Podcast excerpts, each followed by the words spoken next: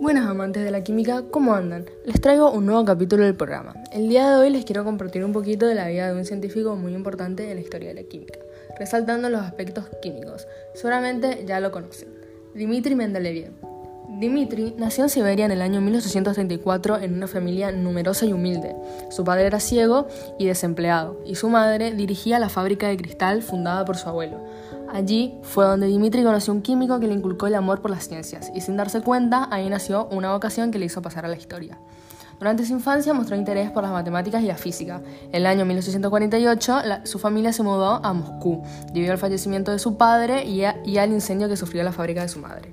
Sin embargo, debido a su origen siberiano, se le negó el acceso a la universidad de dicha ciudad. Tras ello se mudaron a San Petersburgo, donde por los mismos motivos no pudo acceder a la universidad. Sin embargo, finalmente pudo matricularse en el Instituto Pedagógico Principal de esta última ciudad.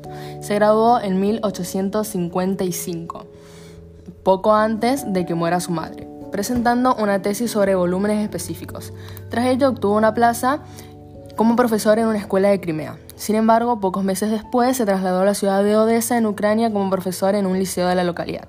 En 1856 obtuvo una beca que le sirvió para trasladarse a Alemania, ampliando sus estudios en la Universidad de Heidelberg e incluso poseyendo un laboratorio en su propio domicilio.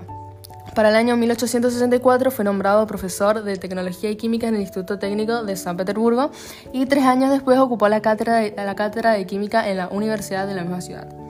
En 1869 publicó el libro Principios de la Química en el que formularía su, contribución a la ciencia más conocida, la tabla periódica. Dicha tabla consistía en la ordenación de los elementos de forma creciente en función de su número atómico, su configuración electrónica y sus propiedades químicas, proponiendo la existencia de elementos aún no descubiertos con unas propiedades situadas entre dos de los ya reconocidos. Sin embargo, aunque esta sería su aportación más reconocida, no es la única. Mendeleev trabajó en temas tan variados como la expansión de los líquidos, la búsqueda y el descubrimiento del punto crítico y grandes aportaciones que permitieron mejorar la industria petrolera rusa. Realizó también diversas contribuciones como la preparación de, de pólvora sin humo, desarrollando su propia fórmula. Sin embargo, en 1890 renunció a su puesto en la universidad tras un conflicto debido a su apoyo a las protestas estudiantiles. Mendeleev fue una figura reconocida a nivel mundial, hasta el punto de haber sido nominado al Premio Nobel de Química en 1906. Sin embargo, el, galardón fue concedido a Henry Moissan. Finalmente, Dmitri Mendeleev murió en San Petersburgo a la edad de 72 años el 2 de febrero de 1907. Y eso fue todo por hoy. Espero que les haya gustado este pedacito de la vida de un gran químico. Nos vemos la semana que viene en otro capítulo. Cuídense y no se olviden de hacer su tarea.